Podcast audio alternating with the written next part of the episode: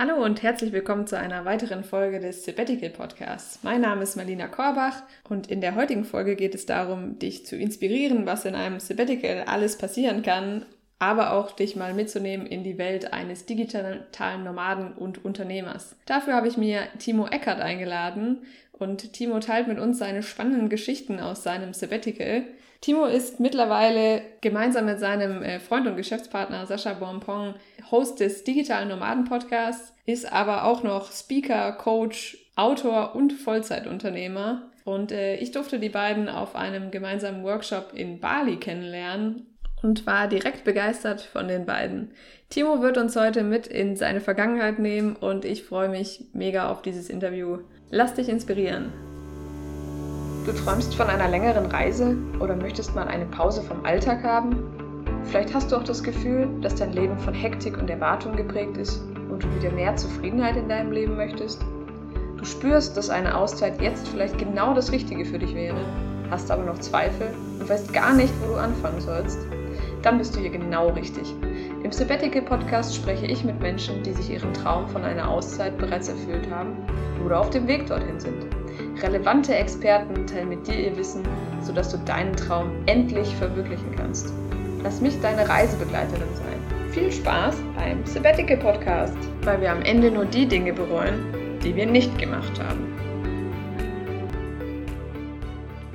Hallo und herzlich willkommen, Timo Eckert. Ich freue mich mega, dass du heute dabei bist und dir Zeit nimmst. Ja, vielen, vielen Dank, dass du mich hier eingeladen hast. Ich freue mich auf das Interview mit dir. Ja, Timo, für alle, die dich noch nicht kennen, magst du dich einfach mal ganz kurz vorstellen? Ich bin äh, Timo Eckert ähm, und reise gerne und quatsche gerne und ähm, habe einen Podcast, und zwar den Digitalen Nomaden Podcast. Und digitale Nomaden sind Menschen, die von überall aus arbeiten können. Also die zum Beispiel gerade auf Bali in der Hängematte mit ihrem Laptop sitzen und da ähm, Geld verdienen. Und äh, das klingt jetzt so romantisch schön. Äh, es gibt natürlich auch Schattenseiten. Und in unserem Podcast berichten wir von den schönen, aber auch von den weniger schönen Seiten und gucken, was der Lifestyle so für Vor- und Nachteile hat und äh, wie man sich diesen Lifestyle auch so aufbaut, dass die Nachteile möglichst gering sind und die Vorteile natürlich möglichst groß. Das klingt doch schon mal sehr cool. Und ähm, da du ja auch viel unterwegs bist, wo befindest du dich gerade? Ähm, gerade aktuell in Hamburg. Also ich wohne auch tatsächlich in Hamburg. Ich war jetzt dieses Jahr zwei Monate auf Bali, ein bisschen in Portugal und wir haben uns ja auch auf Hallig-Hoge auf unserer äh, DMP-Klassenfahrt getroffen. Ähm, von daher, ich war ein bisschen unterwegs, aber die meiste Zeit bin ich tatsächlich, gerade wenn das Wetter so gut ist wie aktuell, in Hamburg. Ja, Hamburg ist ja auch durchaus eine schöne Stadt, ne? Hier scheint auch tatsächlich heute mal die Sonne. Sonst, äh, Hamburg ist ja eigentlich für so einen grauen äh, Himmel bekannt, aber heute ist echt hier die Sonne draußen und die Sonne lacht und das ist super schön. Und ähm, ich fessel dich an dein äh, Mikro im Interview. Aber ich glaube, es lohnt sich für uns beide. Mit dir zu quatschen lohnt sich immer, Marina. Ach, vielen Dank. Ja, Timo, jetzt hast du ja schon gesagt, was du so alles äh, machst und ähm, dass du mit deinem Geschäftspartner Sascha Boampong äh, einen Podcast hast und äh, machst aber auch noch ja ein paar andere Dinge gemeinsam mit Sascha. Ihr seid auch Autoren und äh, Speaker und ihr coacht ja auch. Also Vollzeitunternehmer, würde ich mal sagen. Aber ich weiß auch, dass das ja nicht immer so war. Ne? Du bist ja auch mal irgendwann als ganz normaler Junge in Anführungszeichen äh, zur Welt gekommen. Ich würde ganz gerne mit dir so eine kleine Zeitreise machen. Mhm. Magst du uns einfach mal mitnehmen in deine Schulzeit, wie das damals so war? Vielleicht so ja. kurz vor deinem Abitur? Ja, da gehe ich, da gehe ich gleich rein, aber wo du gerade gesagt hast, ich bin als normaler Junge zu Welt gekommen, das stimmt nicht. Ich hatte ein Sauerstoffdefizit bei der Geburt und war dadurch extrem schlecht in der Schule, ähm, weil ich auch in der, in, bevor in der Vorschule quasi ähm, war ich auch und ich habe äh, durch das Sauerstoffdefizit Gleichgewichtsstörungen gehabt. Ich hatte einen Ergotherapeuten, einen Logotherapeuten und ähm, man hätte mich fast auf eine Schule für Behinderte geschickt, ähm, weil also ich habe mal so Gutachten gelesen, es war wirklich echt krass. Also ich, ich habe das nicht geglaubt, als meine Mutter mir diese Gutachten gezeigt hat. Und ähm, dann war ich tatsächlich auch relativ schlecht in der Schule die meiste Zeit und habe dann aber durch einen Umfeldwechsel ähm, wurde ich auf einmal, ohne dass ich gelernt habe, extrem gut und immer besser und habe auch den besten äh, Realschulabschluss damals gemacht und bin dann weiter aufs Abi und habe auch ein Einser Abi gemacht. Und ähm, im Abi, da äh, wolltest du wahrscheinlich drauf hinaus, weil du die Story kennst, da ähm, hatte ich eine Freundin und ich war zweieinhalb Jahre mit ihr zusammen und ähm, die hat dann auf einmal Schluss gemacht und es war außen vorbei und dabei hatte ich mir schon so mein äh, klassisches Leben vorgestellt, ne? irgendwie man geht jetzt in eine Großstadt, studiert da, ähm, geht dann danach zu einer großen Firma, arbeitet da, verdient äh, sein sicheres Einkommen, kauft sich ein Haus auf Raten und äh, und äh, hat einen Golden Retriever und zwei Kinder oder so ähm, und ähm, ja, so ist es dann irgendwie nicht gekommen. Ich bin echt so ein bisschen am Boden zerstört gewesen, weil es war meine erste große Liebe.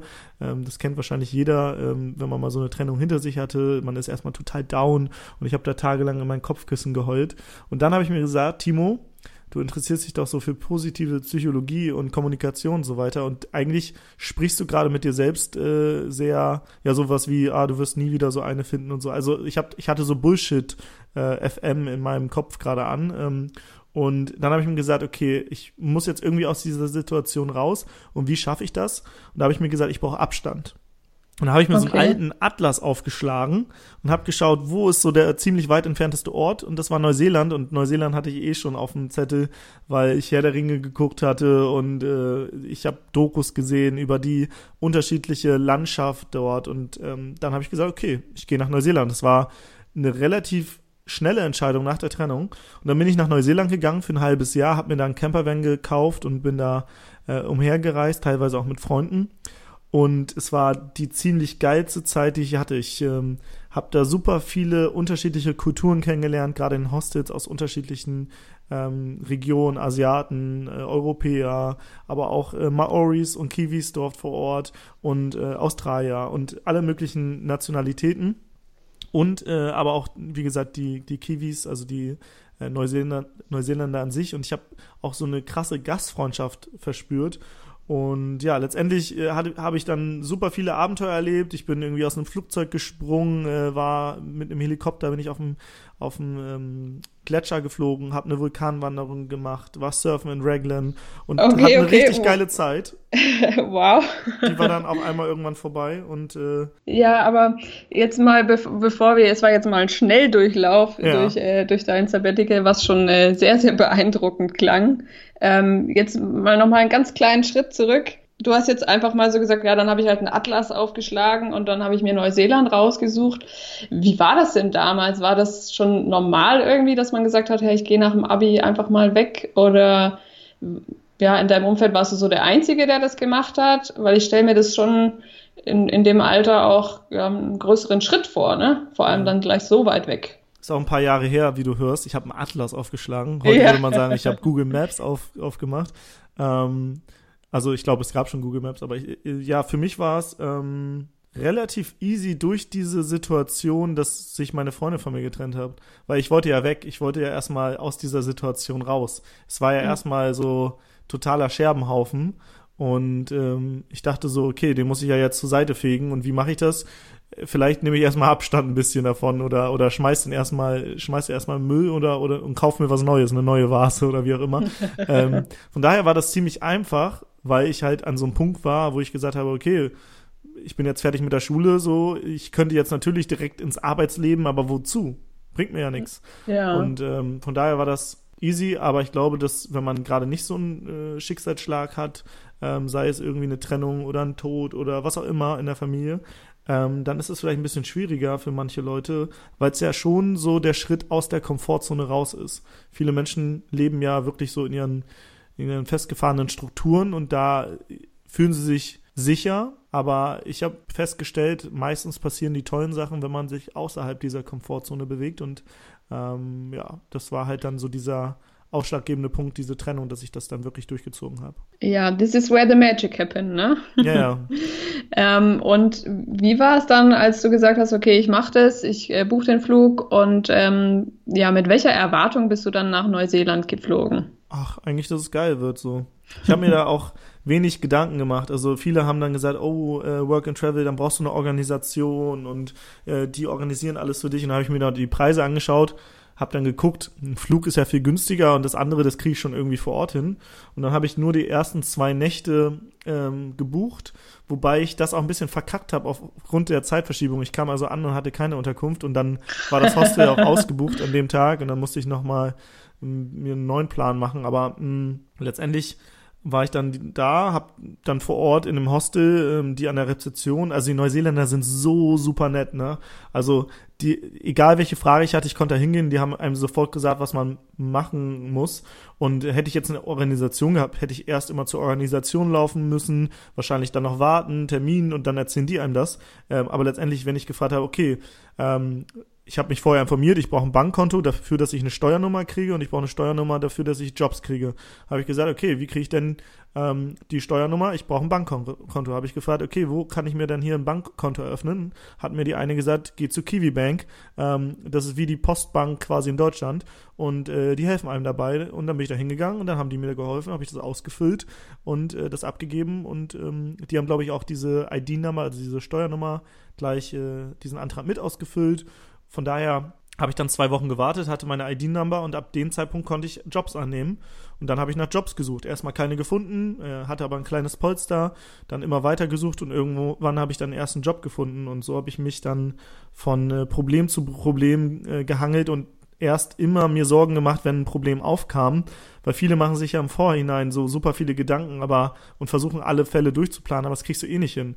Ich glaube, es ist gut, wenn man sich vorher so ein bisschen Gedanken macht, guckt, was brauche ich, wie kann ich das machen und dann aber letztendlich die, die Details später macht. Ja, weil sonst, ja, sonst, sonst geht man da so verkopft an die Sache ran. Ja, und ich denke auch, wie du schon sagst, man kann sich nicht auf alles vorbereiten. Ne? Erstens kommt es anders und zweitens, als man denkt. Ähm, von daher glaube ich auch, dass da oftmals ja, unvorhergesehene Sachen passieren können. Ja, und ich hatte viele, viele unvorhersehbare Sachen, die passiert sind und äh, darauf hätte ich mich nie vorbereiten können. Von daher, warum soll ich mir da schon vorher Gedanken machen? Ich mache mir dann Gedanken, wenn es soweit ist. Ähm, klar, ein bisschen Ideen oder ein bisschen Gedanken vorher machen, einen kurzen, groben Plan, aber halt nicht so, so detailliert, dass man dann denkt, oh, das ist ja so ein großer Haufen, den, das schaffe ich ja nie und dann fange ich erst gar nicht an. Ich sage immer, du musst halt diesen Stein ins Rollen bringen und wenn er rollt, dann kannst du dich dann immer noch um alles Mögliche dann äh, kümmern. Ja, und jetzt hast du gerade gesagt, es waren ein paar unvorherbar gesehene Dinge, die passiert sind. Was waren denn da so deine größten Herausforderungen, die es gab? Mm, also es war zum Beispiel eine Situation, die ist ziemlich krass. Ähm, ich war in äh, Queenstown, das ist so der Ort in, in Neuseeland, der für so Adrenalin bekannt ist. Da kannst du Bungee-Jumpen und alles Mögliche machen, irgendwie mit so schnell Speedboats durch so äh, Wasserkanäle fahren, so ganz knapp an den Klippen vorbei und so weiter. Okay, und, wow. Und äh, das äh, ist so sehr, sehr auf Adrenalin und Party und Backpacker ausgelegt. Und ähm, dort war ich dann in einem Hostel und wir wollten weiter von dort nach Milford Sound. Das ist, äh, ich glaube, auch UNESCO-Weltkulturerbe, ähm, so Fjorde, ähm, eine krasse Landschaft, wo du dann auch so mit so einem Schiff lang schippern kannst. Und äh, dann sind wir mit meinem Campervan losgefahren, beziehungsweise ich meinte vorher äh, an, zu der, an der Rezeption, ja, wir wollen nach Milford Sound. Und sie so, okay, fahrt ihr selber? Ja. Habt ihr auch Schneeketten? Ich so, hä, wofür denn Schneeketten? Ja, die könnte man da gebrauchen. Es ist irgendwie ein Schneesturm oder so angesagt. Ich so, okay. Und dann, ähm, es war auch, auf der Südinsel war es dann auch, glaube ich, zu der Zeit Winter, in Deutschland war es Sommer zu der Zeit. Und ich so, okay, jetzt hier im Juli so, na gut, ne? Dann ähm, bin ich in den Baumarkt gefahren und habe so Schneeketten gesehen, die haben auch 50 Dollar gekostet. Und dann als Backpacker denkst du immer so, ach, 50 Dollar soll ich die jetzt wirklich ausgeben? Und dann dachte ich so, na gut, wenn die das sagt, dann wird sie schon recht haben. Hab dann Schneeketten gekauft und ähm, ich bin mit zwei Kumpels gefahren und noch ähm, zwei Mädels in einem anderen Van wollten auch mit. Dann habe ich die noch angerufen. Ich so, ey, braucht ihr auch Schneeketten? Äh, mir wurde das so empfohlen. Und dann haben wir halt vier Paar Schneeketten äh, gekauft ähm, also du brauchst ja immer für ein Auto zwei, je nachdem, ob du Vorder- oder Hinterantritt hast, ähm, musst du da Schneeketten dann drauf machen. Und dann sind wir losgefahren und es war super Wetter, alles cool. Es war echt eine lange Fahrt und irgendwann war es schon fast, also es wurde dunkel, es war, war dann immer mehr Nacht und dann hat es angefangen zu schneien. Wir so, na gut, sind ja nur noch 50 Kilometer, sind weitergefahren und es wird, im, wird immer krasser. Irgendwann war es also wirklich so, dass ich echt nur noch mit Schritttempo oder so, oder also, naja, nicht ganz Schritttempo, aber so 30 oder so gefahren bin. Und äh, dann wurde es immer krasser, man konnte auch kaum was sehen und dann war das auch so ein Weg, so, ähm, wo es dann immer mehr berghoch ging, also so ein Berg quasi, den wir ho ho äh, hochgefahren sind. Und irgendwann ähm, war es so krass und ich bin gerutscht, dass ich dann angehalten habe rechts und ich meinte zu den anderen, ey, wir können hier nicht mal weiterfahren, weil wir fahren hier den ganz, die ganze Zeit den Weg nach oben was passiert, wenn wir gleich runterfahren Ja. und, und, und da keine Leitplanken sind. Wir rutschen ja einfach den, die Klippe runter und dann, dann war's das so. Und dann ähm, meinten die anderen, ja, aber wir haben doch nur noch 30 Kilometer und zurück, das sind 250 Kilometer oder so und wollen wir das jetzt nicht noch durchziehen? Und ich so, Alter, ist es schon nachts, ähm, wir kommen jetzt eh nicht mehr pünktlich an. Und dann äh, meinten die alle, so, alle vier anderen so, ah, lass das doch kommen, wir fahren auch ganz langsam. Ich so, okay, dann fahre ich aber wirklich Schritttempo. Und dann bin ich Schritttempo gefahren und dann sind wir weitergefahren, es war halt dunkel und irgendwann sehen wir die Lü- Rücklichter von den Mädels hinter uns nicht mehr. Und wir so, okay, hab, ich habe dann gehalten und bin ausgestiegen und dann habe ich so Schreie gehört in der, in der Dunkelheit so, in den Bergen. Es war halt auch relativ leise durch den ganzen Schnee, der da auch äh, war. Das war alles gedämpft. Und dann ähm, haben wir versucht, ähm, da in die Richtung zu rennen, haben die aber nicht gefunden. Und dann äh, sind wir mit dem Auto umgedreht. Und ich wollte drehen, aber die Reifen sind auf der Stelle, ähm, haben die halt so durchgedreht. Ich kam nicht mehr vor und zurück. Und dann irgendwie haben wir es dann nach einer Zeit doch geschafft und sind dahin. Und die Mädels lagen halt mit ihrem Auto im Graben. Oh, wow. Und zum Glück auf der richtigen Seite. Auf der anderen Seite wäre Abgrund gewesen. Oh, Und äh, da meinte ich so, ähm, okay, also wir hatten auch Schneeketten bei uns schon drauf gemacht. Das hat auch, war auch so ein Riesenakt. Vor allem, wenn du das mit Handschuhen machst, kriegst du es nicht richtig hin. Ohne Handschuh frieren dir die Finger ab. Dann hatte einer von uns dann so eine Taschenlampe im Mund und hat das da, dabei gemacht und so. Und ähm, dann haben wir bei den Mädels halt die Schneeketten auch aufgemacht. Ich meinte, wir fahren jetzt hier nicht weiter, ey, das ist viel zu gefährlich. Und dann sind wir halt zurück. Ähm, bei den Weg kannten wir ja so ein bisschen zumindest. Und ähm, am nächsten Tag ähm, wurde uns auch gesagt, dass die Strecke gerade noch gesperrt ist, weil da Bäume umgekippt sind und äh, man kommt da nicht richtig durch. Und am gegen ähm, Nachmittag war das dann wohl wieder frei und es kam auch die Sonne raus. Und dann haben wir gesagt, okay, dann fahren wir jetzt dahin, haben unseren, wir hatten auch so einen ähm, Tri äh, Trip gebucht, konnten den irgendwie umbuchen ähm, und sind dann hingefahren. Und diesmal haben wir es auch geschafft und wir haben dann auf dem Weg gesehen, was noch vor uns gelegen hätte.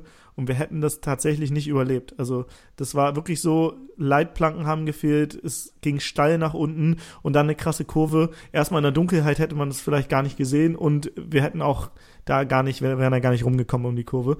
Und ähm, von daher war das eine ganz gute Entscheidung, dass wir umgedreht sind. Und ähm, ja, dann waren wir im Milford Sound und tatsächlich ähm, haben wir da auch die Tour gemacht, war super schön und haben da so Pinguine gesehen. Es war echt eine geile, geile Tour ähm, zwischen den Fjorden. Und dann wurden wir wieder eingeschneit. Also es hat geschneit und dann sind wieder alle Bäume auf die Straße und wir konnten da nicht mehr weg. Und diesmal war es noch krasser, so dass wir da eingeschneit waren am Milford Sound am Ende der Welt, wo nur eine Straße durch einen Tunnel hinführt. Und ähm, eine von uns, also das eine Mädel, hat eine Nachricht bekommen, dass ihr Opa gerade im Sterben lag und ähm, ihre Oma meinte, wenn du jetzt nicht kommst, dann wirst du ihn nicht mehr lebend sehen. Und sie wollte halt unbedingt da weg, aber sie kam da nicht weg. Und irgendwie hat sie dann zwei Australier getroffen, die auch weg wollten. Und dann haben die nach allen möglichen Wegen gesucht, über das Wasser wegzukommen und so weiter. Und letztendlich haben wir dann einen Helikopter bestellt. Zwar nicht günstig für sie äh, und die Australier, aber die haben sich das geteilt. Und ist sie mit dem Helikopter rausgeflogen, wieder nach Queenstown zurück und von dort aus zurückgeflogen und hat den Opa tatsächlich auch noch lebend gesehen und war super happy, dass sie es gemacht hat. Der ist dann auch kurze Zeit später verstorben. Ähm, ja, aber so eine, so eine Sachen erlebt man jetzt nicht äh, tagtäglich in Deutschland. Äh, Wow, ja, was für eine Story, aber trotzdem ey. aus so Tiefpunkten dieser Geschichte auch noch eine andere, die ich vielleicht noch gleich erzähle. Da merkst du einfach, wie hilfsbereit auf einmal dann so alle Menschen waren. Also gerade in Neuseeland, die Neuseeländer sind so hilfsbereit, das ist so unglaublich. Und das war halt auch dann wieder schön zu sehen. Also auch, dass man aus jedem Ja. Tiefpunkt äh, entsteht auch meistens was super Tolles. Ja, und ich finde es auch mega wichtig, ne, ähm, da sich herauszuziehen, sich auch auf seine Intuition zu verlassen, ne, weil du ja dann schon auch das Gefühl hattest, hey, wir können das hier nicht machen, wir können da nicht runterfahren, das ist mega gefährlich. Und ähm, da dann auch immer wieder sich zu, drauf zu besinnen, ne, es fühlt sich nicht richtig an. Hm. Klar, wäre jetzt logisch gewesen, irgendwie sind nur noch 50 Kilometer, wir ziehen das durch, aber dann auch immer zu gucken, ne, was, was spüre ich da irgendwie in mir auch? Warum regt sich da so Widerstand? Ja. Finde ich auch Und super vielleicht, wichtig. vielleicht hätte ich das auch gar nicht gesagt, weil ich war der Einzige, der das gesagt hatte, weil ähm, die in der Re an der Rezeption hat mir halt schon so ein bisschen klar gemacht, das ist jetzt kein Kinder, keine, kein Kinderspielplatz Spielplatz da, die Strecke. Mhm. Ähm, und da dachte ich mir so, ey, wenn da jetzt keine Leitplanken sind und so. Und da dann auch so ein bisschen auf die Einheim Ein- Einheimischen zu hören. Und auch wenn deine Crew sagt, ey, komm, lass doch weiter und so, was ja auch aus deren Realität richtig ist, aber die haben halt nicht mit ihr gesprochen, so. Ähm, von daher musste ich da so ein bisschen gegen Widerstände kämpfen und habe dann ja auch gesagt, okay, lass uns noch mal weiter und dann sind wir an Schritttempo weitergefahren, aber ähm, irgendwann war es dann einfach zu krass, als die Mädels dann im Graben waren und dann war es halt wirklich gut, dass wir gesagt haben, okay, äh, jetzt gibt's kein kein weiter mehr, sondern nur zurück.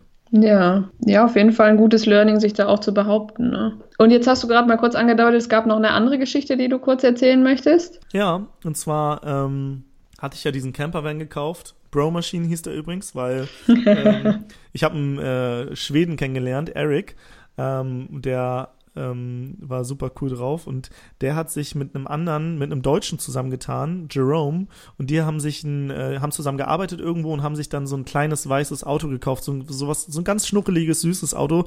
Ähm, ich würde sagen, ohne jetzt äh, hier die Gender, äh, die Gender-Sache aufzumachen, es war so ein Frauenauto.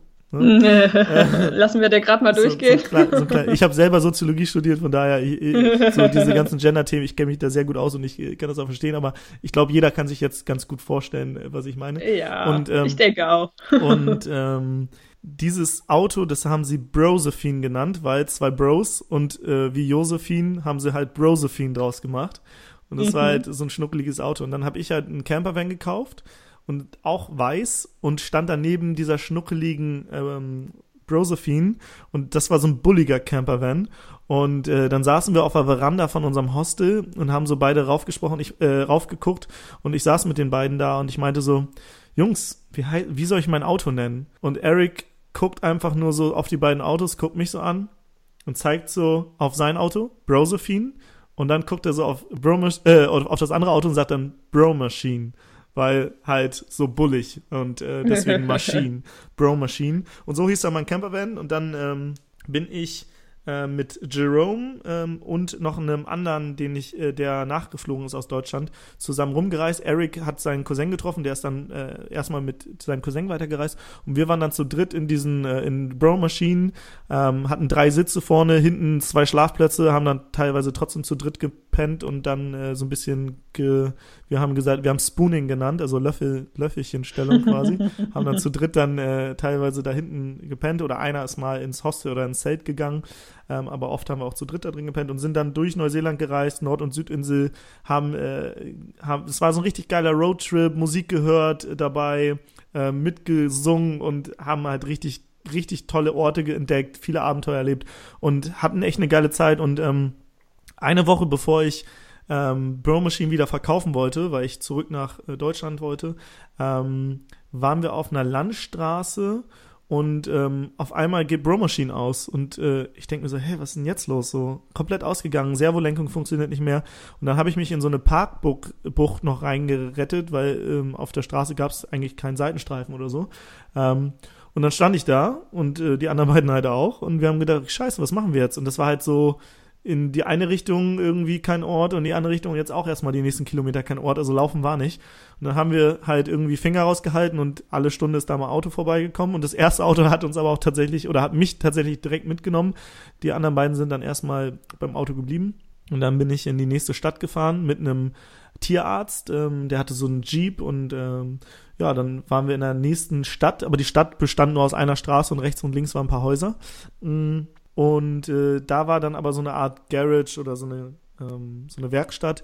Und die habe ich gefragt, ob sie mir helfen können. Die haben mich dann abgeschleppt, aber nicht normal mit einem Schlepp Abschleppseil, sondern mit so einem alten Feuerwehrschlauch, wo sie einfach zwei Knoten reingemacht haben und dann an die Geil. Anhängerkupplung. Und die Neuseeländer, ich sag mal, die schleppen nicht so nach deutscher Norm ab mit 20 km/h, sondern eher so mit 80 km/h und nicht auf gerader Strecke, sondern halt schön kurvig. Und dann, wenn du dann keine, äh, keine Servolenkung hast, dann ist das echt äh, ein Abenteuer. Und dann äh, waren wir dann, sind wir aber irgendwie heil angekommen und ähm, sind dann im Pub gegangen an dem Tag und haben erstmal auf Brosephine äh, getrunken, sag ich mal, ähm, und äh, hatten da sehr viel Spaß. Und irgendwie ähm, die Einheimischen da haben uns aber nicht so nett gefunden, glaube ich, oder die waren auch halt ein bisschen alkoholisiert. Wir sind dann später pennen gegangen und nachts waren auf einmal irgendwie 20 Leute um unseren Bus und haben den so hin und her ge, äh, geschwenkt und wollten uns, glaube ich, umwerfen oder so. Ich weiß nicht, ob das jetzt böse war oder ob sie uns einfach nur Angst machen wollten, aber äh, das war eigentlich ganz witzig. Ähm, weil, Fandest du das in dem Moment tatsächlich witzig ja, ja, oder ja, ist es weil, im Nachhinein Ja, das witzig? Ding, das war witzig, weil äh, ich glaube, Kai ähm, wollte nachts auf Toilette und er wollte aber nicht aus dem Van, er hatte aus dem Fenster, sag ich mal, gepisst. und als die dann so gerüttet haben, waren wir alle so im Halbschlaf und er meinte dann so äh, im Halbschlaf so, hahaha, die stehen jetzt in meinem Burggraben. Und dann mussten wir alle lachen und äh, die sind auch irgendwann wieder abgehauen. Also es war eigentlich ganz witzig. Ähm, von, ich glaube, die wollten jetzt auch nicht, wollten uns ja jetzt nicht irgendwie umbringen oder so. Das war jetzt alles. Äh, die, ein bisschen ärgern, die waren halt nur ein ne? bisschen alkoholisiert und wollten ein bisschen, wollten ein bisschen uns ein bisschen ärgern wahrscheinlich. Und am nächsten Tag bin ich in die Werk Werkstatt und ähm, wollte fragen, ob die mir den Van abkaufen. Also, weil nur der Motor ausgetauscht werden müsste und die können das ja und dann kriege ich halt weniger dafür, aber vielleicht kaufen die mir den ab. Ja, die meinten, nee, nee, aber du kannst ihn umsonst hier stehen lassen. Ich so, nee, sicherlich nicht. Ähm, weil die wollten mich halt abziehen und dann habe ich mir eine Abschleppseil gekauft und eine Freundin ist mit ihrem Van vorbeigegangen und da hat sie äh, gekommen und hat uns abgeschleppt und dann sind wir im nächsten Ort. Ähm, leider, also mein Kumpel hat den anderen Van gefahren, leider hat er so ein Wendemanöver gemacht und ich meinte schon zu meinem Beifahrer, oh, oh, das geht gleich schief und dann ist das Abschleppseil gerissen, ähm, weil er in so einer Kurve, naja, ist wie auch immer. Und dann standen wir da, haben alle Sachen ausgeräumt in den Van von Chrissy, das war die, die uns abgeholt hat. Und äh, richtig viele Neuseeländer sind vorbeigekommen. Hey, können wir euch helfen? Was ist denn los? Und so. Die waren wieder super nett. Also es war unglaublich, was für eine Gastfreundschaft wir ähm, erlebt haben. Und vor allem kam Steve vorbei. Und Steve war ein alter Mann. Und der meinte so, ey Jungs, ähm, so, ihr kommt jetzt erstmal mit zu mir. Und hat uns erstmal seine Frau Susan vorgestellt, uns Getränke angeboten, äh, meinte, ihr könnt hier pennen. Und wir so, nee, nee, wir haben schon Hostel rausgesucht und so. Also ja, aber dann fahre ich euch wenigstens hin. Und wir so, nee, kein, kein Problem. Also doch keine Widerrede, ich bringe euch dahin hin, ist dann, hat uns da hingebracht, ist dann auch mit reingekommen. Er meinte, ich kenne den Besitzer, ich gucke auch, dass ihr hier äh, wirklich einen Platz kriegt, nicht, dass es ausgebucht ist. Und dann ist er mit reingekommen, hat geguckt, ob wir wirklich einen Platz bekommen. Und ähm, auf dem Weg zum Hostel meinte ich schon so, Steve, warum seid ihr hier so fucking nett? Und er meinte, ja, so sind wir halt hier, weil ähm, das ist von Kultur oder von Generation zu Generation weitergegeben wurde, worden, weil vor einigen Jahren war Neuseeland halt total ähm, ja, also nicht zivilisiert, ne? Und da mhm. waren keine Straßen und so weiter. Also man war total auf die Hilfe von anderen angewiesen. Und diese Hilfe, die hat sich einfach von Generation zu Generation immer weitergegeben. Und das spürt man heute noch. Und das war echt eine mega krasse Erfahrung, ja. Ja, ich, äh, wenn du so erzählst, Timo, ich könnte dir echt noch stundenlang zuhören. Ich finde es so mega spannend einfach, weil das sind ja alles Dinge, ne? Ähm, erstens mal alles unvorhersehbar. Das, das glaubt man, glaube ich, nicht, ich mache ein Sabbatical und dann erlebe ich das, das und das und das, ähm, sondern das sind halt so Stories, die so eine Reise irgendwie schreibt. Und ähm, finde ich, zeigt halt auch immer wieder, was man so alles erleben kann, ne? wenn man sich mal den Raum gönnt. So sagen, ich nehme mir eine Auszeit. Vor allem habe ich jetzt, äh, also klar, der, ich habe jetzt irgendwie ein bisschen Geld verloren durch den Campervan, dass der kaputt gegangen ist. Aber was wir gemacht haben, wir waren ja clever. Äh, mein Kumpel Kai und ich, äh, uns hat der beiden gehört zu, zur Hälfte und wir haben gesagt, pass auf, wir bringen den auf den Schrottplatz, da kriegen wir noch ein paar hundert Dollar. Und ähm, dann haben wir den halt äh, Richtung Schrottplatz gebracht und ähm, da, dabei hat Kai schon so philosophiert, was wir machen. Ich meinte so, Kai, weißt du, was wir machen? Er so, nee, was? Ich so, wir gehen ins Casino davon. Und er so, ja, geil, das machen wir. Und wir setzen alles auf eine Zahl. Und ich so, Kai, nee, das machen wir nicht. ähm, also Casino war schon, war schon heavy, aber alles auf eine Zahl. Er so, doch, wir setzen alles auf eine Zahl. Ich so, Kai, wenn wir alles auf eine Zahl setzen, dann haben wir nicht mal eine dreiprozentige Chance, dass wir beim Roulette gewinnen. Er so, ja, ja richtig. aber wenn wir gewinnen, dann kaufen wir uns zehn neue Busse. Und ähm, letztendlich ähm, haben wir äh, 200 Dollar für, für den Van noch bekommen, also deutlich weniger, als wir äh, ausgegeben haben. Ich glaube, 3000 Dollar hatten wir gezahlt. Und äh, dann habe ich gesagt, Kai, okay, wenn du alles auf eine Zahl setzen willst, dann hast du hier 100 Dollar und ich nehme 100 Dollar. Und dann sind wir in Auckland, also wir sind nach Auckland geflogen und dann sind wir da ins Sky Tower, ins Casino gegangen. Und er hat tatsächlich alles auf die 21 gesetzt, weil er am 21. mit seiner Freundin zusammen äh, ist ähm, oh, mit der er immer noch zusammen ist und mittlerweile sogar ein Kind hat. Also ähm, Grüße an dich, Kai. Ähm, und er hat auf 21 gesetzt und die 22 kamen. ja, 100 Dollar weg, äh, aber äh, ist eine ges interessante Geschichte. Und ich habe die 100 Dollar genommen, beziehungsweise 20 Dollar, habe die, glaube ich, auf schwarz gesetzt, habe dann verdoppelt, hatte 40 Dollar, bin damit zum Blackjack-Tisch äh, gegangen und ähm, habe dann Blackjack gespielt und irgendwann mal so 5 Dollar auf so ein Feld gesetzt. Ich hatte keine Ahnung, was das ist. Und auf einmal schieben die mir voll viele Chips zu weil das war irgendwie so ein, zwar Risikofeld, aber wenn du das triffst, dann ver, ver, ver 15-fachst du deinen Gewinn oder so, keine Ahnung. Auf jeden Fall habe ich 200 Dollar dann bei Blackjack gewonnen und so waren wir so wieder plus minus null äh, ungefähr.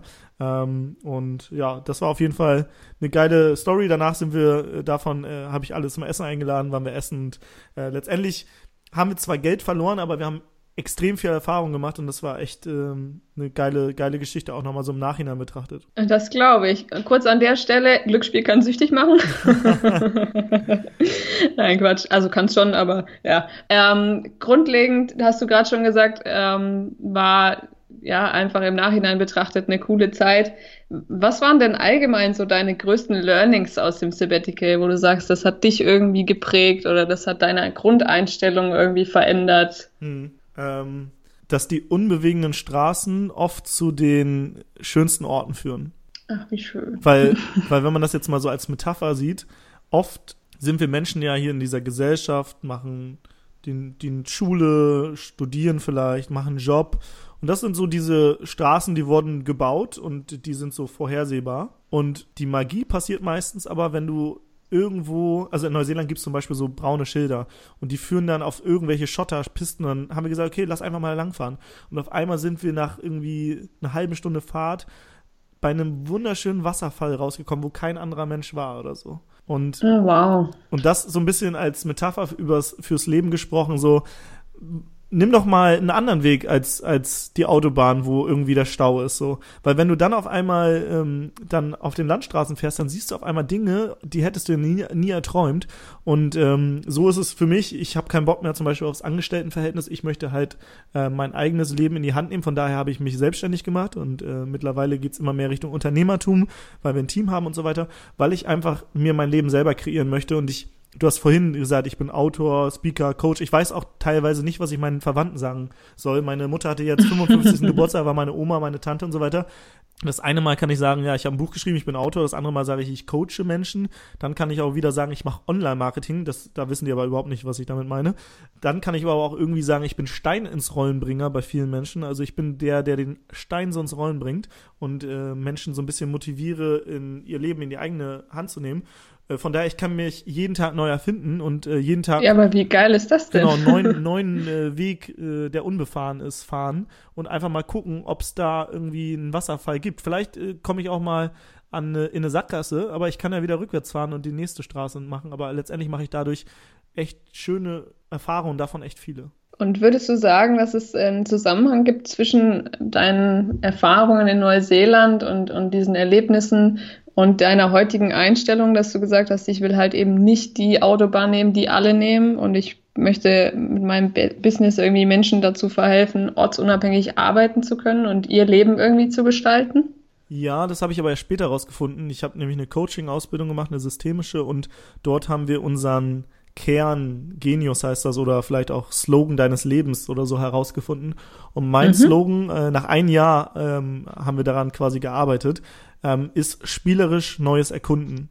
Und wenn du reist, dann machst du es eigentlich jeden Tag. Du erkundest spielerisch neue Dinge. Klar, du kannst irgendwelche Pauschalreisen machen, davon gehe ich jetzt nicht aus, also, sondern von wirklich, vom wirklichen Reisen, ähm, wo man wirklich zum Beispiel einen Roadtrip macht. So, du fährst heute mal los, hast vielleicht ein Ziel, aber irgendwie komm, lernst du Menschen kennen und dann fährst du doch in eine andere Richtung. Oder du äh, siehst einen Platz und sagst, ey, nee, lass hier einfach heute übernachten oder so.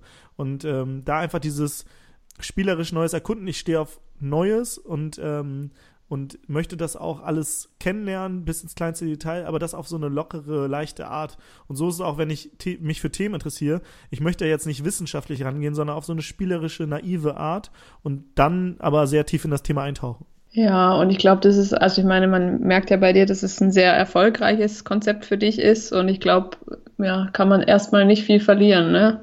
Ähm, wenn man Dinge spielerisch mal angeht und guckt. Gerade in Deutschland können wir echt nicht verlieren. Äh, jeder, der hier in Deutschland lebt, gehört zu 98 Prozent der reichsten Menschen der Welt ungefähr. Oder zumindest 80 Prozent der reichsten Menschen. Ich glaube, ich, es gibt gerade, ich habe gestern was gesehen, 80 Prozent der Menschen ähm, leben von 2,50 Dollar am Tag oder so. Das sind 900 Dollar oder so im Monat, äh, im Jahr. Das heißt, jeder Hartz-IV-Empfänger hat mehr im Monat als 80 Prozent der Leute im Jahr auf der Welt haben. Und da denke ich mir so, okay, also uns geht's eigentlich schon ganz gut hier. Was können wir dann verlieren? Klar kann man mal irgendwie mh, hm, für eine Zeit lang irgendwie eine, eine finanziell schlechtere Situation haben oder irgendwas. Aber ich habe gemerkt, dass gerade in den Regionen, wo die Menschen gar nicht so viel haben, dass die oft auch sehr glücklich sind. So, die lachen und ich, ja, ich hab, heute hat ein Kumpel Geburtstag aus Bali, der August, der hat da gearbeitet in einem ähm, in einem Coworking Space, den habe ich dieses Jahr kennengelernt. Und der ist super happy und der ist so, so ein lieber, netter Mensch und der hat uns noch zum Flughafen gefahren und so weiter. Und wir wollten ihm Geld geben, das wollte er gar nicht annehmen. Dann habe ich gesagt, ey, das ist unser Bargeld, wir schmeißen das jetzt sonst weg. Das, so, das, das können wir hier nicht mehr tauschen. Dann hat er es angenommen irgendwann, aber ist so ein lieber, netter Mensch und hier in der Industriewelt haben wir oft einfach Ansprüche, wo ich mir denke, so, ey, sei doch mal dankbar für das, was du hast. Ja, die Erfahrung habe ich auch absolut gemacht, gerade in den äh, asiatischen Ländern, in vielen Teilen äh, Südostasiens, dass, dass die Leute einfach so happy und zufrieden sind mit dem, was sie haben und dir trotzdem immer noch anbieten und geben wollen. Und ja, finde ich schon auch, dass wir uns da echt eine Scheibe von abschneiden können hier. Ja, definitiv. Ja, und ähm, Jetzt hast du ja schon mal einen kurzen Einblick gegeben in, in deinen Alltag, so dass du dich jeden Tag neu erfinden kannst, weil du einfach viele unterschiedliche Sachen machst. Wie sieht denn dein Alltag im Moment aus? Was ist so dein Hauptprojekt, was ihr gerade macht? Mhm. Außerhalb des Podcasts natürlich. Ja, wir haben ähm, ein Programm gestartet, die Erfolgspiloten, weil wir gemerkt haben, dass viele von unserer Zielgruppe ähm, zwar Träume haben, aber nicht so richtig in die Umsetzung kommen. Deswegen haben wir so eine Community geschaffen aus Leuten, die jetzt in die, ins Umsetzen wollen, kommen wollen. Und das ist eine Online-Community, weil ja nicht jeder immer irgendwie anreisen kann. Und da machen wir zum Beispiel heute Abend tatsächlich einen Call, da mit Sascha und mir. Da, äh, das sind alles Menschen, die Projekte starten wollen, zum Beispiel sich selbstständig machen wollen. Und da kann man uns alle Fragen stellen. Wir haben viele Fehler gemacht auf unserer Reise. Ähm, zum Beispiel, ähm, wenn jetzt jemand die Frage zum Thema Positionierung hat, wie positioniere ich mich denn richtig, wenn ich ein Produkt oder Dienstleistung habe, können wir mittlerweile sehr viel zu erzählen und dann machen wir so eine QA. Nächste Woche kommt ein Experte rein zum Thema Fokus ähm, und die Woche drauf ähm, machen alle Masterminds. Das heißt, wir haben diese 30 Leute in Kleingruppen von drei bis vier Leuten eingeteilt, wo sie dann jeder akt über ihre aktuell größte Herausforderung sprechen und sich gegenseitig so ein bisschen beraten, coachen und weiterhelfen. Und wir haben nach dieser Mastermind so einen Fragebogen, den alle ausfüllen, ähm, wo sie ihre Ziele definieren und jeder kann diese Ziele sehen und die anderen sollen sogar nachfragen, hey, hast du eigentlich dein Ziel erreicht? Und wie sieht's gerade aus? Und so weiter. Also dass man so nette Arschtritte verteilt. Und äh, diese Community, wir haben äh, auch dazu noch eine Facebook-Gruppe und so weiter, ist so krass, was da drin abgeht. Ich habe noch nie eine Community gesehen, wo so viel Interaktion ist ähm, und das rein online. Das ist eine reine Online-Community. Die meisten Menschen haben sich live noch nie getroffen. Und das haben wir zum Beispiel. Ansonsten machen wir diese Klassenfahrten, da warst du ja auch dabei. Ähm, ja, kann ich sehr empfehlen. Genau, das, da kannst du ja eher erklären, was das ist. Äh, Genau, äh, ja, wir waren in Hallikroge und ähm, da war, die Insel ist sehr klein, da war nicht viel, also man hatte wenig Ablenkung, was sehr, sehr cool war, weil man 30 Gleichgesinnte dabei hatte, mit denen einfach jeden Tag irgendwie aufs neue Dinge gab, die man so äh, erzählen kann, austauschen kann. Und auch da gab es verschiedene Workshops zu verschiedenen Themen und ähm, gerade fürs Business, aber auch für so dein Mindset, wie, wie gehst du mit Herausforderungen um, und ähm, ja, da wurde ganz individuell auch an deinen eigenen Projekten, also ich an meinem Projekt jetzt auch ähm, gearbeitet. Und wir hatten jede Menge Spaß auch noch zusätzlich. Das auch noch? ja, genau, das kam noch on, on top. Ja, und ich kann es, äh, ja, war einfach eine sehr coole, inspirierende Zeit für mich. Ja. Hat mir mal so den, ähm, Rest gegeben, den ich brauchte, um auch mein Business ins, ins Laufen zu kriegen. Ne? Geil, das, das freut mich. Ja. ja du bist also ich werde auf jeden Fall die Dinge auch in, in die Show Notes verlinken, weil ich ähm, ja, sehr überzeugt einfach davon bin. Ja, du bist ja auch ein gutes Beispiel. Du gehst jetzt in die Umsetzung, dein Podcast ist jetzt draußen und ähm, ja, ich bin gespannt. Also jetzt äh, nach Zypern gezogen und so. Also setzt ja schon ordentlich um. Ähm, richtig, richtig geil. Ja, und ähm, Ja, genau. Und ich glaube, das wäre ähm, so schnell nicht möglich gewesen, ohne diese ganzen Inputs, die ich da im, im Juni nochmal gekriegt habe. Und das meine ich mit Stein ins Rollenbringer. Also du machst ja trotzdem ja. alles selber, aber wir haben vielleicht den Stein angestupst und dir vielleicht die die, die Richtung so ein bisschen gezeigt oder, oder vielleicht irgendwie Impulse gegeben. Und äh, ansonsten machst du ja alles selber. Wir, wir sind ja jetzt nicht permanent da und sagen dir, was du machen musst oder so. Definitiv. Ähm, und jetzt würde ich aber ganz gerne noch mal kurz, ähm, Timo, du hast vorhin erzählt, dass du, das hast du relativ schnell erzählt, ähm, ähm bei deiner Geburt Sauerstoffmangel hattest und dann einfach da einen schwierigeren Start hattest. Mhm. Und äh, dann fand ich mega interessant, dass du gesagt hast, ja, eigentlich wäre es irgendwie so, ich hätte erst auf eine Schule gehen sollen für Menschen mit Behinderung und habe dann aber mein Umfeld gewechselt. Magst du uns, ich weiß, das ist sehr persönlich, aber magst du uns da vielleicht einfach noch mal kurz einen Schwenk erzählen, was da so den Ausschlag gegeben hat? Ja, also das mit der, also das war eine Überlegung vor der Schule. Später, wo ich das Umfeld gewechselt habe, das war, da hatte ich dann eine Hauptschulempfehlung tatsächlich. Ähm, also das war dann, ähm, da war ich schon sage ich mal, nicht mehr ganz, also meine Lehrerin hat mir zum Beispiel die Hauptschulempfehlung gesagt und die kannte mich auch privat und sie meinte so, hey Timo, du bist so ein Trottel, ne? Du könntest auch locker Abi machen, du bist einfach nur zu faul. Das heißt, mhm. da war dieses ähm, Sauerstoffdefizit jetzt nicht mehr und nicht mehr so präsent, weil ich habe ganz viele Therapien bekommen, Aerotherapie, Logotherapie, die schon echt gut für mich waren. Da war meine Mutter immer hinterher und da bin ich ihr auch mega dankbar für. Und ähm, zu der Zeit hatte ich aber ein Umfeld, was so ein bisschen so, ja, so Ghetto-Gangster-mäßig, ähm, unterwegs war, die haben, glaube ich, auch geraucht und geklaut und so. Ähm, und ich war, ich hatte, glaube ich, auch fünf auf dem Zeugnis und hatte halt diese Hauptschulempfehlung. Meine Lehrerin hat halt diesen Satz gesagt. Und ich dachte, okay, wenn die sagt, ich kann auch Abi machen, so, vielleicht, die sieht ja irgendwas, was ich nicht sehe. Und bin dann zu meiner Mutter so nach Hause, habe ihr die Hauptschulempfehlung gezeigt und meinte, aber Frau Löper hat gesagt, ich kann auch Abi machen. Und meine Mutter so, ja, ja, ist klar ähm, hat es dann so im ersten Moment gar nicht geglaubt und dann, bis sie selber vor Frau Löper saß und die hat ihr das dann gesagt und ähm, ja, dann dachte meine Mutter, okay. Und dann haben wir halt zu Hause besprochen, weil sie meinte, ah, du hast eine Hauptschulempfehlung und damit aufs Abi. Ich so, ja, ich will auch gar nicht aufs Abitur, äh, aufs Gymnasium. Ich will, ich will zur Realschule, weil da sind ähm, da hatte, glaube ich, die Klassenlehrerin wieder eine, Lehre, äh, eine Schul äh, Klasse angenommen und ich wollte wieder zu ihr in die, äh, in die Klasse, weil ich die mochte. Und dann bin ich erst auf die Realschule gegangen und wurde dann, war dann ähm, so, dass ich auch noch einen Sport angefangen habe, und zwar Hockey spielen.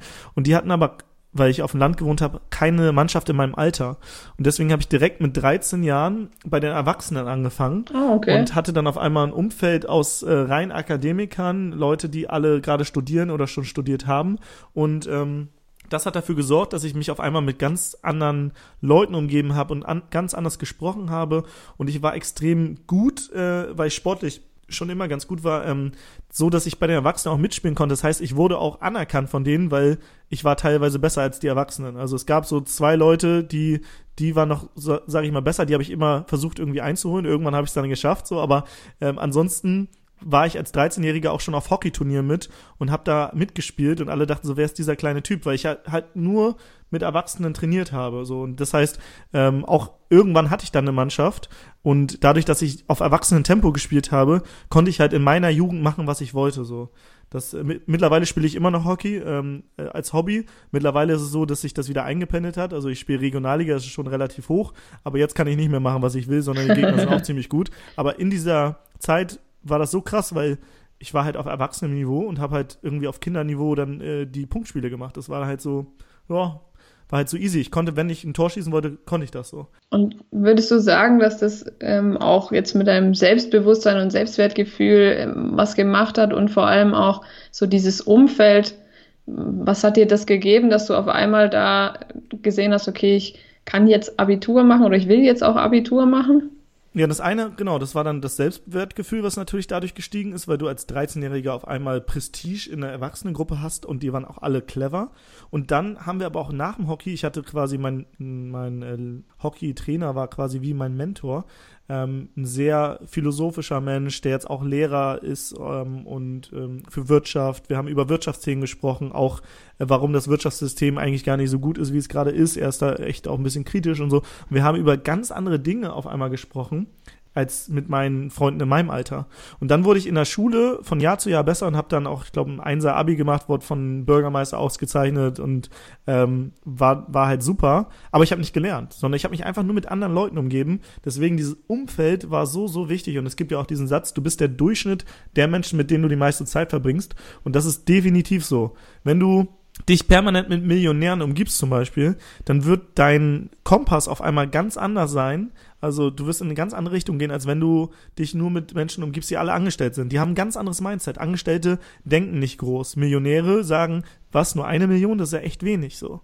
Ja, und ich glaube, wenn man das mal runterbricht, ne, auf so ähm, die Gesamtgesellschaft, dass es schon wichtig ist, auch das kann man ja auch nicht nur auf Thema Geld, sondern auch auf dieses Thema Unzufriedenheit. Ne? Wenn die Leute permanent unzufrieden sind, am Rumnörgeln sind, oh Mensch, ist schon wieder so heiß und schon wieder so kalt. Also es kann nie irgendwie richtig sein, dass das natürlich auch auf dich abfärbt irgendwann. Genau, und als, als Unternehmer sind halt eher Problem, ähm, lösungsorientiert. Ne? Also viele Angestellte sind so problemorientiert, so die da oben wissen ja gar nicht, was wir hier unten machen und es sind so viele Probleme. Und als Unternehmer sagst du, okay, ähm, welches Problem? Okay, dann schaue ich mir halt an, wie kann ich das lösen und nicht, äh, ich verharre jetzt in diesem Problem und gebe anderen die Schuld, sondern man übernimmt Verantwortung für, für, für die Herausforderungen, die man hat. Genau, und ich glaube aber auch, dass es natürlich durchaus im Angestelltenverhältnis möglich ist, dass es so eine Grundeinstellung ist, die du haben kannst, zu sagen, hey, ähm, Probleme gibt es für mich nicht, ich denke in Lösungen.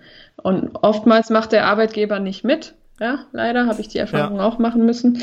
Ähm, aber ich denke, ein Versuch ist es allemal wert zu gucken, wie kann ich denn mich ändern, um dann in meiner Umwelt gut klarzukommen. Es gibt tatsächlich viele Angestellte, die auch, ich sag mal, das sind so Superstars, das erkennt man. Wenn man irgendwo, ich sag mal, du stehst bei irgendeiner Fastfood-Kette oder sonst wo irgendwie an der Kasse und da ist einer, der sticht heraus.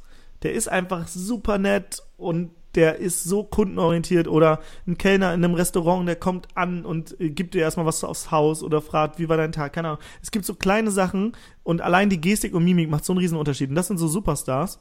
Und die werden aber von, Gesell von der Gesellschaft oft dann so ein bisschen unterdrückt. Ne? Die wollen was Neues machen und dann sagen die, sagen die Kollegen so, ja, das haben wir schon immer so gemacht, so du musst jetzt nicht nett sein, bringt eh nichts so. Ne? Ja. Ähm, und das sind aber auch oft, die unglücklich sind und die ähm, entweder wird sie verzweifeln irgendwann oder sie merken, ey, ich habe viel mehr Potenzial und dann sind das oft auch Menschen, die dann äh, ihr eigenes Ding machen, weil sie merken, ich werde dafür gar nicht entlohnt dafür, dass ich hier mir den Arsch aufreiße und einfach nett bin so.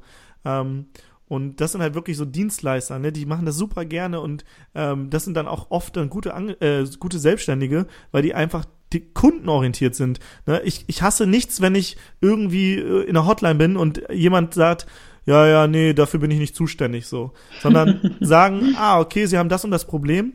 Da haben wir einen Kollegen, der kennt sich da super mit aus. Ich habe da jetzt äh, nicht so die Erfahrung, ähm, aber ich würde sie da gern durchstellen.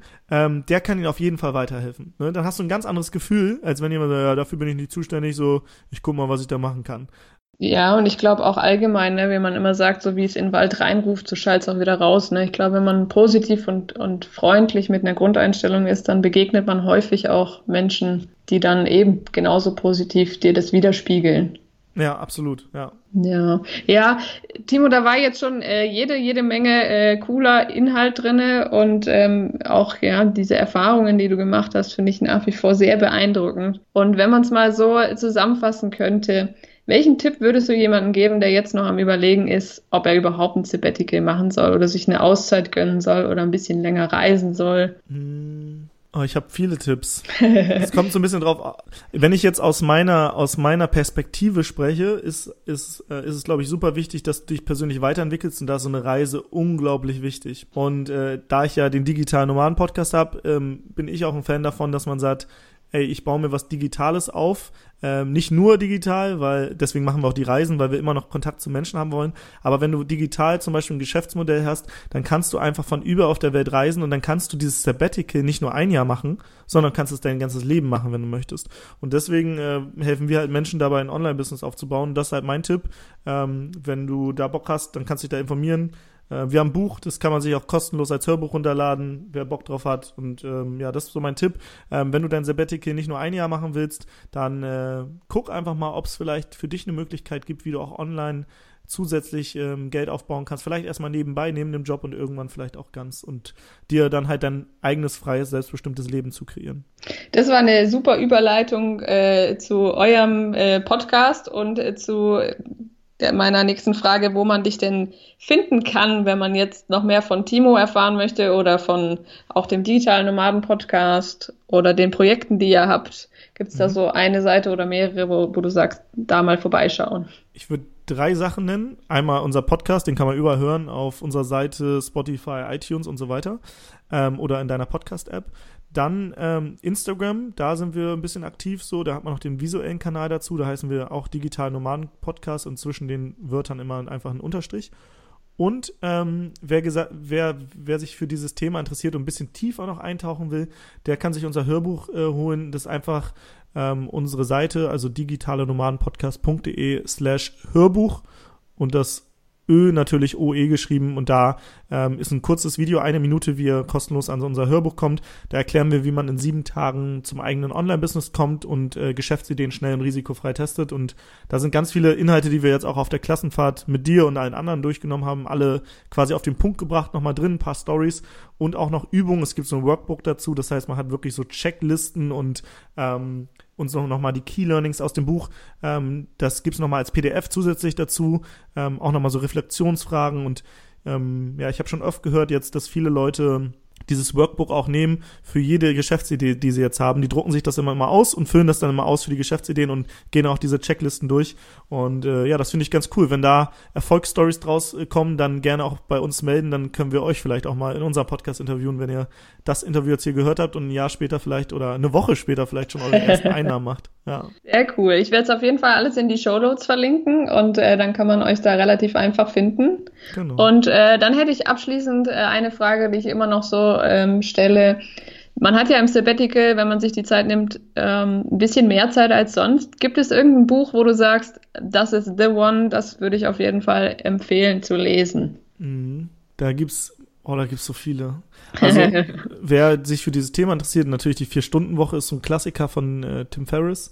Mhm. Ähm, dann, wenn man sich so mit Persönlichkeitsentwicklung auseinandersetzen möchte, Anthony Robbins, also Tony Robbins ist auch gut. Ähm, da gibt's mehrere Bücher. Und jetzt eins noch? Und äh, zwei habe ich noch. oh, okay, weil du es bist. mit, dem, mit dem Elefant durch die Wand von Alexander Hartmann, der bringt alle Erfolgsbücher auf einen Punkt. Und ich lese gerade oder ich höre gerade von Bodo Schäfer Gesetze der Gewinner. Ich glaube, ich habe es irgendwo schon mal gelesen, aber äh, jetzt ein paar Jahre später höre ich mir das gerade nochmal an, weil ich glaube, das ist auch ziemlich gut. Sehr cool. Vielen Dank für die Tipps. Das sind auf jeden Fall mal äh, auf einen Schlag äh, sehr viele Bücher, mit denen man sein Mindset auf ein neues Level bringen kann, wenn man das denn möchte. Mhm. Die werde ich auf jeden Fall auch in die Shownotes packen. Ja, und dann äh, würde ich sagen, Timo, herzlichen Dank für deine Zeit, für die coolen Stories, für deine Offenheit und ja, einfach, dass du mein Gast warst. Ich danke dir und ich wünsche euch da draußen ein wunderschönes Sabbatical. Nutzt die Zeit, zu euch selbst zu finden und äh, habt eine, einfach eine schöne Zeit. Es wird, wird mega geil und ähm, ja, außerhalb der Komfortzone da passiert die Magie. Richtig. Vielen Dank. Also ich weiß ja nicht, wie es dir geht, aber ich habe jetzt mega Bock bekommen, mal nach Neuseeland zu reisen, denn da war ich auch noch nicht. Ja, ich hoffe, das Interview hat dir allgemein gut gefallen und du bist jetzt Feuer und Flamme dafür, ein Sabbatical zu machen und dich vielleicht noch nebenbei selbstständig zu machen, beziehungsweise dir ein Online-Business aufzubauen. Und äh, wenn du noch mehr erfahren möchtest, findest du alle Infos wie immer in den Show Notes in deiner Smartphone-App oder unter www.sabbatical-podcast.de slash Folge XY und das XY tauschst du einfach wieder mit der aktuellen Folgennummer aus. Ja, wenn dir der Podcast allgemein gut gefällt und du Lust hast, hinterlass mir doch gern eine Bewertung bei iTunes. Ich würde mich mega darüber freuen und wünsche dir jetzt erstmal eine gute Zeit und freue mich, wenn du beim nächsten Mal wieder reinhörst. Viele Grüße, deine Marlina.